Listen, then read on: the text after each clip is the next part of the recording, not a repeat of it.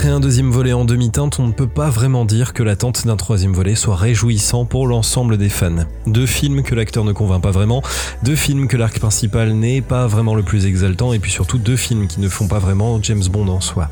Alors comment faire pour tenir l'objectif qui s'est fixé les producteurs des Casino Royale Comment arriver à faire revenir le public et ce avec une histoire originale comme pour Quantum of Solace? Eh bien écoutez, c'est la mission que nous allons remplir ensemble aujourd'hui. Bonjour à tous, ici Monsieur Cinephilus, vous écoutez La Péloche et aujourd'hui on va revenir ensemble sur Skyfall réalisé par Sam Mendes.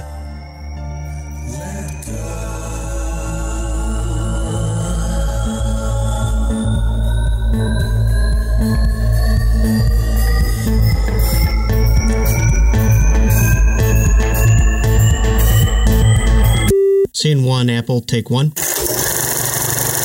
Silence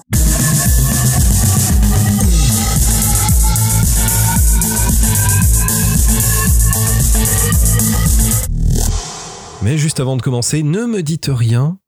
Un peu de contexte au shaker, c'est bien ça? Oui, pas la cuillère, je sais.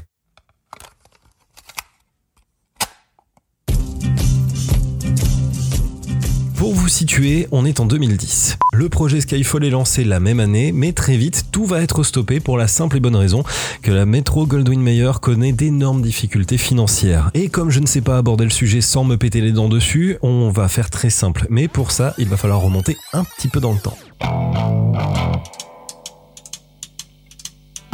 En 1969, un millionnaire du nom de Kirk Kerkorian, Un véritable nom de méchant de James Bond, soulignons-le, rachète un jour la firme. Dès sa prise de fonction, il réduit tous les effectifs, revend une partie du patrimoine cinématographique qu'elle possède, on parle ici de plusieurs hectares de terrain jusqu'aux souliers rouges de Dorothy, dans Le Magicien d'Oz, ça c'est la tristesse, et diminue le rythme des productions. Et comme si ça suffisait pas, il revend également le département distribution pour au final se lasser. We can have a lot of fun. En 1981, United Artists rachète la MGM. En 1986, Ted Turner, un autre mania des médias américains, rachète MGM et United Artists. Il en sera d'ailleurs le propriétaire pendant une durée totale de 74 jours. Bravo Ted Et vu la dette colossale que subit la Major, il décide d'appeler un ami à lui et de lui refourguer son histoire. Et cet ami, c'est Kirk Kerkorian. En 1990, Giancarlo Paretti, en lien avec la pâtée et avec le soutien du Crédit Lyonnais, rachète toute l'affaire pour 1,3 milliard de dollars. En 1993, le Crédit Lyonnais investit 400 millions de dollars pour boucher les dettes. En 1996, un certain Kirk Kerkorian, associé avec Seven Network une chaîne d'information australienne, et avec Frank Manusco Senior, à l'époque président directeur général de Paramount Pictures, rachète encore une fois la MGM au Crédit Lyonnais pour 1,3 milliard de dollars. C'est un sketch en fait. En 2002, la MGM est mise en vente pour 7 milliards de dollars. En 2005, Sony obtient le feu vert de la Commission européenne pour acheter le groupe. En 2009, c'est la faillite. La direction annonce qu'ils ont besoin de 20 millions. En 2010, ils enregistrent 4 milliards de dettes. Un accord est alors passé avec Spyglass Entertainment. une grosse société américaine de production de films en partenariat avec Disney, la 20th Century Fox, Universal et j'en passe, Ils rachètent les dettes, prennent 5% du capital total de la boîte et en échange de quoi tout rentrera dans l'ordre. Et toujours en 2010, la MGM accepte. Et en 2015, cette saleté de Kirk Kerkorian meurt à 98 ans. De retour en 2010. Musique. En décembre de la même année, donc, la pré-production reprend. La sortie est annoncée pour le 9 novembre 2012 par la MGM. Et le film n'est pas tombé comme un cheveu sur la soupe car il s'agit de cette année-là des 50 ans de la licence lancée en 1962 avec James Bond contre Dr. No. Le tournage démarre alors en novembre 2011 et sera le premier film de la franchise à être intégralement tourné en numérique. Neil Purvis et Robert Wade sont de retour au scénario. Ils seront d'ailleurs aidés par John Logan. Daniel Craig rempile comme Judy Dench. La machine est en marche. Donc maintenant, place à l'histoire.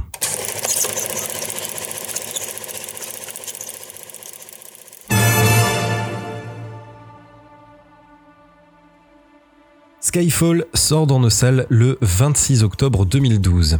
Et alors que la dernière mission de Bond tourne mal, plusieurs agents infiltrés se retrouvent exposés dans le monde entier. Le MI6 est alors attaqué et M est obligé de relocaliser l'agence. Ces événements ébranlent son autorité et elle est remise en cause par Mallory, le nouveau président de l'ISC, le comité chargé du renseignement et de la sécurité. Le MI6 est à présent sous le coup d'une double menace, à la fois intérieure et extérieure, et il ne reste plus qu'à même qu'un seul allié de confiance vers qui se tourner, Bond. Plus que jamais, 007 va devoir agir dans l'ombre. Avec l'aide d'Eve, une agent de terrain, il se lance sur la piste d'un mystérieux Silva dont il doit identifier coûte que coûte l'objectif secret et mortel. Bronson y est resté. Vous savez tous deux ce qui est en jeu. Dirait que j'arrive au bout de la route. Tirez, mon Dieu, tirez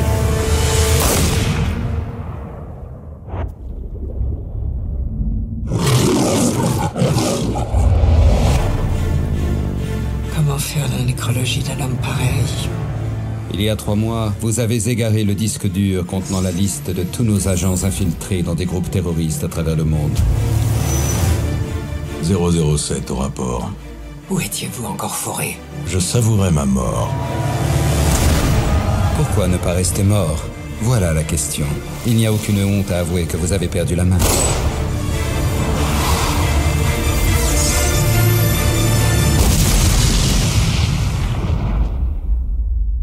Ce n'était pas elle qu'il visait. Il voulait qu'elle voie tout. Et alors là, quel plaisir que le visionnage de Skyfall. Vraiment, de toute la licence, je crois bien que c'est celui-ci qui est mon préféré. Depuis le premier visionnage jusqu'à encore récemment pour la préparation de ce podcast, je ne m'en lasse mais alors toujours pas, et il y a une raison à ça, la réalisation de Sam Mendes. Metteur en scène ayant commencé par le théâtre avec la Royal Shakespeare Company, s'il vous plaît, dans les années 90, il sait comment faire pour adapter une œuvre sans la dénaturer pour autant, comment faire également pour raconter des histoires sans en changer un seul détail et puis surtout, il sait utiliser une caméra. Avec Skyfall, c'est un véritable tour de force qui est opéré et ce avec la plus grande des minuties en créant de vrais moments de tension, mais en incorporant quelque chose qui commençait un peu à manquer à cette nouvelle ère, c'est-à-dire un peu de drame. Et tout son récit est divisé en trois actes. Les origines jusqu'au moment où M découvrira qu'elle est menacée et devra faire avec l'idée que Bond n'est pas totalement mort. La confrontation jusqu'au moment où M devra se faire exfiltrer par Bond. Et puis le dénouement, spoiler, jusqu'au moment où M finira par mourir des mains de Silva, qui lui-même mourra des mains de Bond et chaque acte est représenté par une réplique particulière. Mais comme je suis un véritable sadique, je vous laisserai chercher de votre côté et nous dire jusqu'où va tel ou tel segment sur notre compte Twitter. Mais comme je suis toutefois quand même un petit peu sympa, je vous donne le second. Et en plus de ça, c'est marqué par ma réplique préférée de toute la saga. Et rien que d'y penser, bah j'ai un peu la chair de poule. Monsieur le Président, Mesdames, Messieurs les ministres, aujourd'hui je n'ai fait qu'entendre à quel point mon service était devenu obsolète. Pourquoi faut-il des agents? La section 00 n'est-elle pas un peu désuète? Je n'ai, semble-t-il, pas le même monde sous les yeux que vous. Car le monde que je vois en vérité me fait très peur. J'ai peur car nos ennemis n'existent sur aucune carte. Nous ne savons plus à qui nous avons affaire. Ce ne sont plus des nations, ce sont des individus. Regardez autour de vous, qui craignez-vous? Distinguez-vous un visage, un uniforme, un drapeau? Non. Notre monde n'est pas plus transparent, mais plus opaque. Il se cache dans l'ombre. C'est donc là que nous devons nous battre. Alors posez-vous cette question avant de nous déclarer bon pour le rebut. Vous sentez-vous tellement à l'abri? J'aurais une dernière chose à dire. Feu, mon mari, était un grand amateur de poésie. Cela a un peu déteint sur mes goûts, à mon corps défendant, je dois l'avouer. Et en ces lieux, aujourd'hui, il me revient quelque chose de Tennyson, je crois.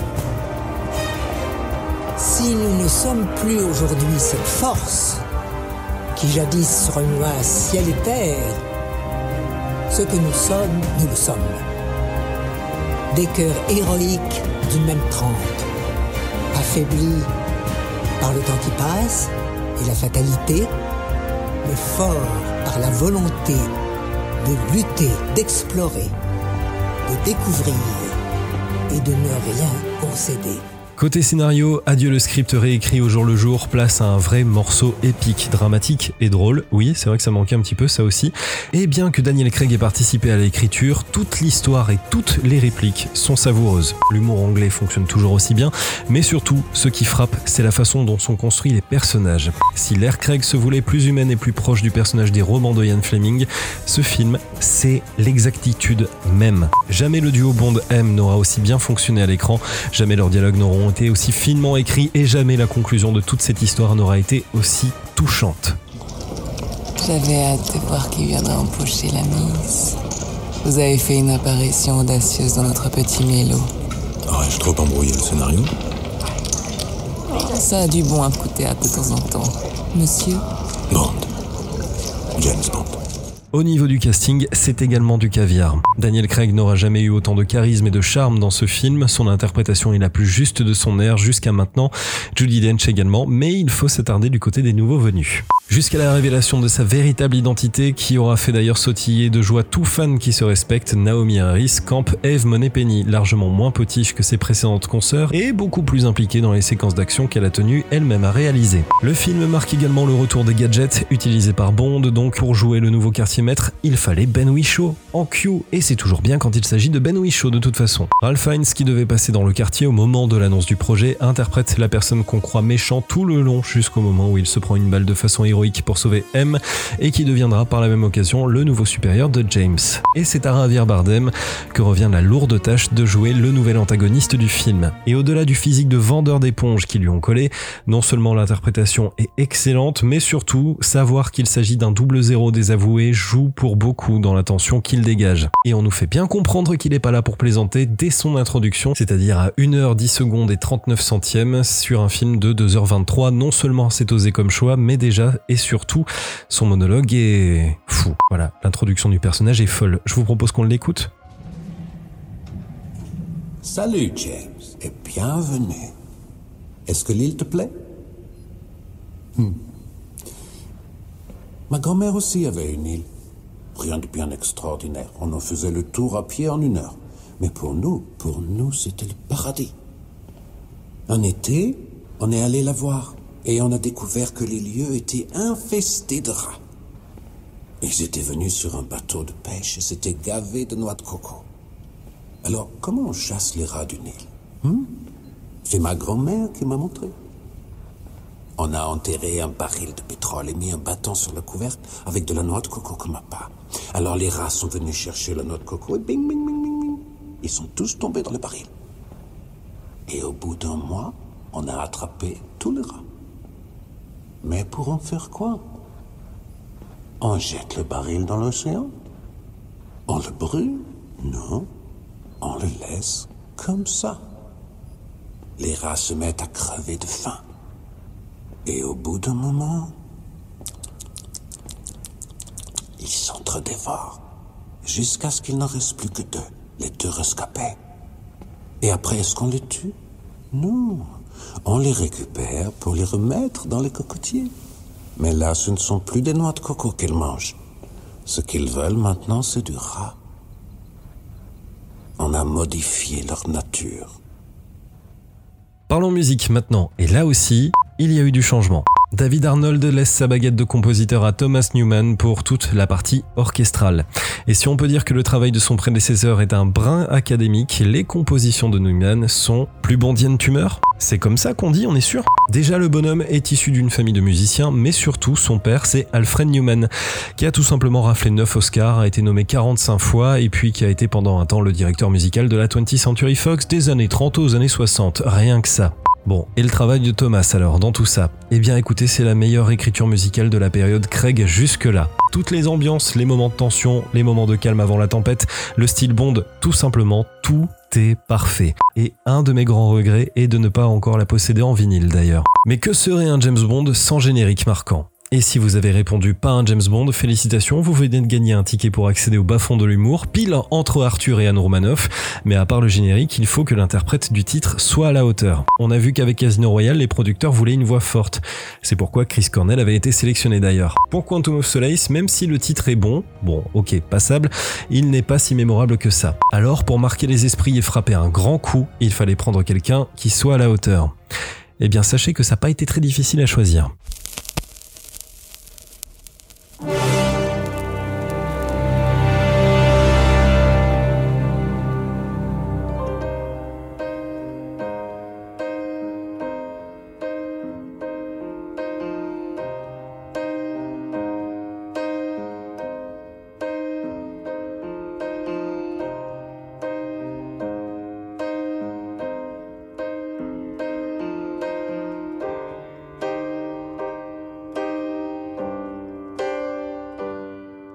À moins que vous ne viviez dans une grotte à ce moment-là, vous n'avez pas pu échapper au phénomène qu'a été Skyfall, chanté par Adele. Le titre a été écrit par l'artiste, mais également par Paul Hemsworth, qui n'est pas le producteur musical de passage, car le bonhomme a produit des hits pour Florence and the Machine, Paul McCartney, U2, Lana Del Rey, et aussi pour Adele. Pour ce qui est du choix de l'interprète, ça s'est imposé un petit peu comme une évidence.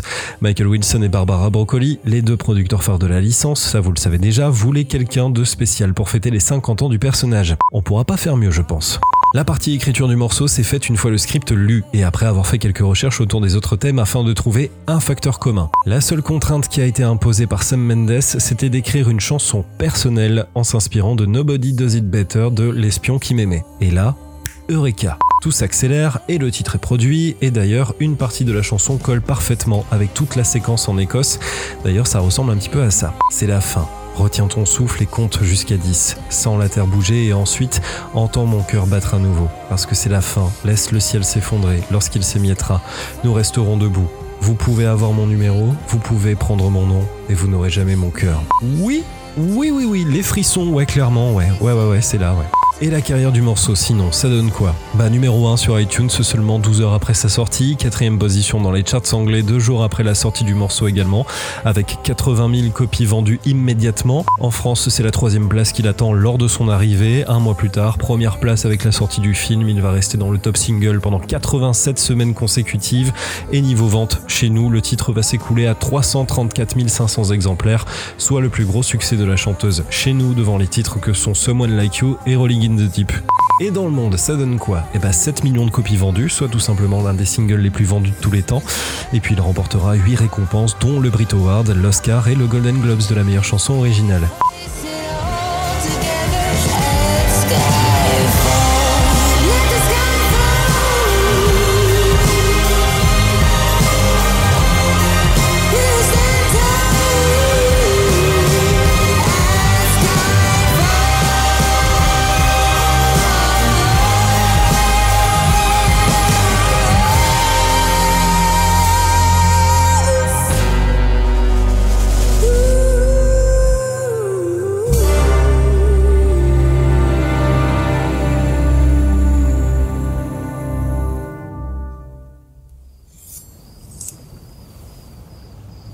Rasoir de barbier?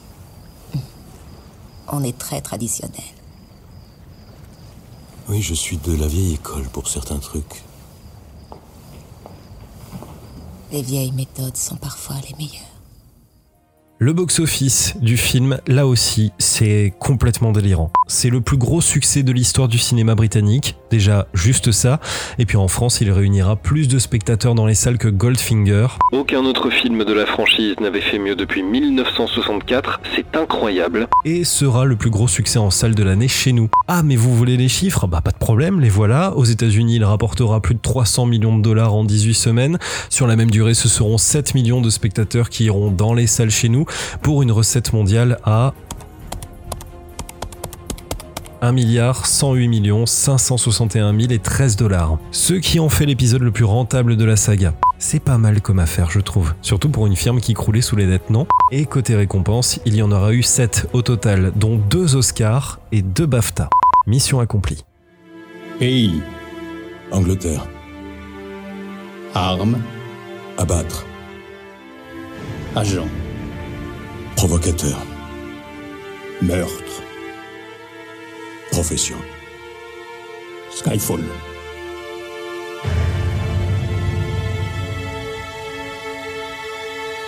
Skyfall. Classé.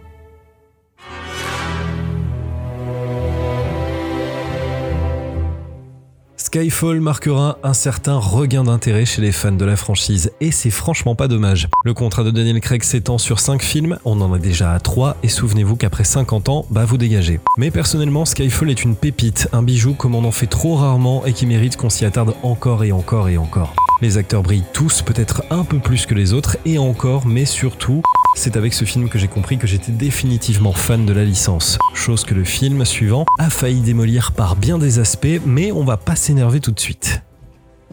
Double 07 Tanner Il va vous recevoir.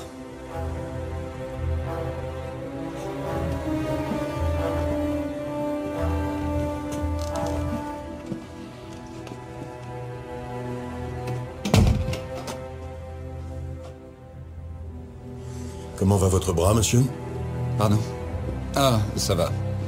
Question de patience. Ça fait un choc quand on est peu rompu aux missions de terrain. Bon, double 07.